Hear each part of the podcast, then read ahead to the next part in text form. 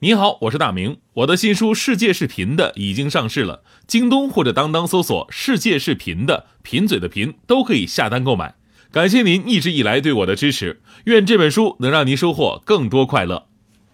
女士们、先生们，Ladies and Gentlemen，现在是大明脱口秀时间，掌声欢迎我们亲爱的 Star Me 好，欢迎各位来到今天的大明脱口秀，我是大明。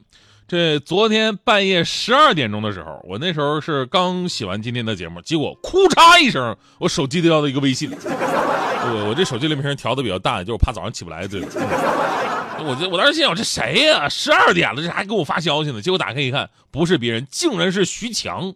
而且呢，我看了强哥给我发的这微信呢，我看完以后，我真的是我面红耳赤，心潮澎湃。他是这么写的：七夕不偷懒，爱你是必然。吻吻你的脸，投掷感情弹，悄悄把手牵，释放浪漫烟，爱意来侵犯，霸占你心田。七夕来临日，倾听我誓言，爱你到永远。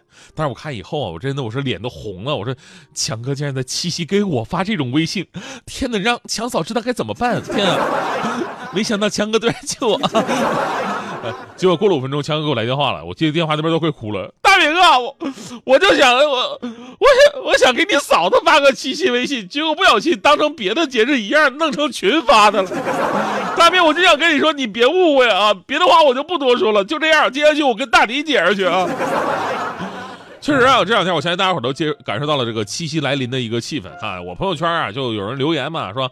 啊，什么一年好几次那种情人节出租男朋友那种消息又出来了，说哟，哎呀，七夕男朋友出租大减价，逛街、吃饭、看电影、牵手、kiss 跟拥抱，价格公道，童叟无欺，只限女生，非诚勿扰，丑女价格翻倍，恐龙勿扰。是 各位女士抓住时机啊！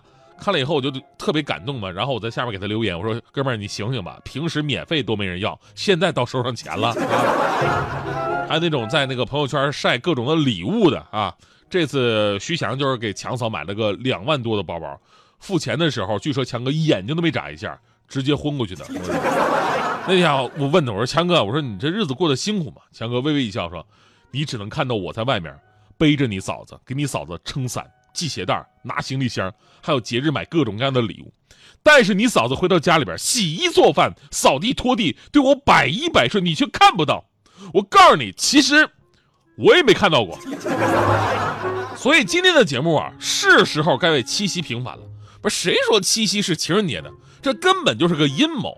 这以前我们就说过，七夕呢是起源于汉朝，七夕节呢又叫做乞巧节，跟爱情是完全无关的。就是你跟牛郎织女这种诉求爱情美满幸福，本来就是一个特别不靠谱的事儿，因为他们自己的爱情都被人拆散了，对吧？一年就能见一次，这不相当于行婚吗？对吧？乞巧节啊，顾名思义就是祈求心灵手巧。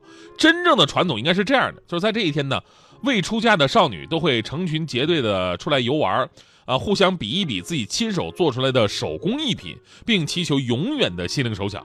还有一种习俗呢，据说是女生啊，就在这一天呢，你要捉那个蜘蛛，啊，太大那种黑寡妇你就别捉了啊，就抓那个小蜘蛛、小喜珠，然后放在一个精巧的小盒子里边，干嘛呢？第二天打开盒子，看这个蜘蛛在里边结没结网。如果这蜘蛛结的网又细又密，或者呢这个形状很正，正圆的、正方的，哎，就说明你起到巧了。如果这蜘蛛织这网啊，就特别的稀疏，然后这个形状啊离了歪斜的，这就说明你是一个手粗脚笨之人。当然了。七夕啊，也被称为少女节或者说女节，其实归根到底啊，就相当于今天的妇女节，可能更年轻化一点，代表都是女人一生当中那些最重要的事儿。虽然呢也有婚育这方面的诉求，但是啊也是非常客观的那种啊，希望多子多福啊，跟爱情没有太大关系。唯一可能跟爱情靠得上的习俗呢，就是夜半无人，天河私语。什么意思呢？就是说这一天啊，呃，有很多少女会一个人。偷偷躲在生长得很茂盛的南瓜棚之下，因为传说在夜深人静的时候，能够听到牛郎织女相会时候说的悄悄话。据说，如果你听到他们说悄悄话了，就能得到完美的爱情。你这不就是一个诅咒吗？谁能听着啊？是吧？所以简单来说呀，古代七夕节就是女子大行祈福的这么一个节日，而心灵手巧才是这个节日的中心思想。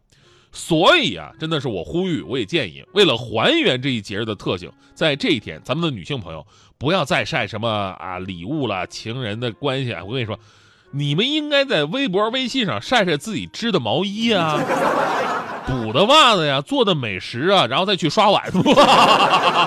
哎，我告诉你，给他面子他是七夕，不给他面子他不就是个星期五吗？我跟你说。当然啊，咱们说中国也是有自己情人节的，但不是七夕这一天，而是上元节，也就是元宵节。元宵节的时候啊，古代的男生女生们会借观花灯之名约会心上人。哎，有首诗嘛，正所谓“去年元夜时，花市灯如昼；月上柳梢头，人约黄昏后。今年元夜时，月与灯依旧，不见去年人，泪湿春衫袖。”对吧？这就表达的是那种爱情的那种东西了。而且你会发现啊，其实全世界大多数的情人节都是在春天。为什么呀？春天万物复苏，春心萌动，这是自然界的规律。那么问题来了，七夕节怎么就从乞巧节变成了情人节呢？您回忆回忆，其实这个提法咱们小的时候根本就没听过，对吧？你小的时候过过七夕吗？或者说你过七夕的时候，你知道七夕是情人节吗？没有过，就突然某一年，他就突然这个概念就窜出来了。其实这个啊，跟现在的商业推广有关系。元宵节跟国外的情人节俩节碰一起了，概念上有冲突。对于商家来说啊，你你制造点概念卖东西吧，它不好卖了，对吧？然后七夕这一天不一样，七夕这一天刚好赶上夏天、秋天的换季，哎，卖衣服的好机会，对吧？所以当时有卖衣服的商家就炒作牛郎织女的爱情故事，提出了七夕是中国情人节的概念。实际上，他们就是为了自己卖衣服。结果呢，在两千年左右的时候啊，那会儿大家伙都有一个提议嘛，说：“哎呀，我们为什么要过洋节啊？我们中国人也应该有自己的情人节。”于是借着这个文化导向的势头，再加上恰逢其时的商业推广，七夕就变成中国的情人节了。但这事儿其实我们自己也得反思一下，除了商家的别有用心，其实现在啊，咱们这些中国节日过法，您怎么过的，是不是？你都能看出中国传统文化的缺失。就是咱们甭管过什么节。是国外的节，国内的节，是纪念先人的节，还是歌颂自然的节？是怀念名人的节，还是这个神话传说的节？咱们都能过成情人节、情人节 S、情人节 Plus、情人节 Mini、情人节 Pro、情人节叉，对吧？基本的流程就是送礼物、吃好的，然后呢朋友圈晒一下。所以呢，应该重拾咱们的传统文化了。说到这儿啊，就是我今天要夸奖一下咱们感冒的大迪同学，因为我发现大迪同学真的是特别出息啊。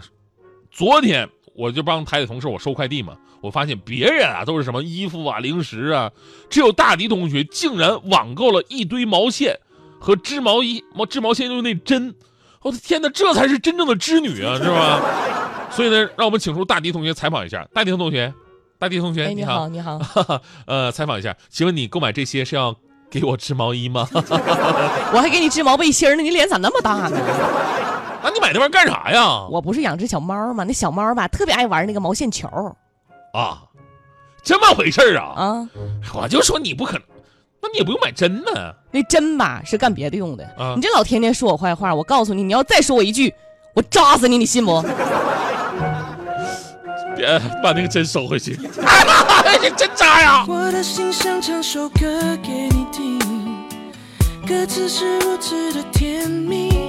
嗯可是我害羞，我没有勇气对你说一句我爱你。为什么你还是不言不语？难道你不懂我的心？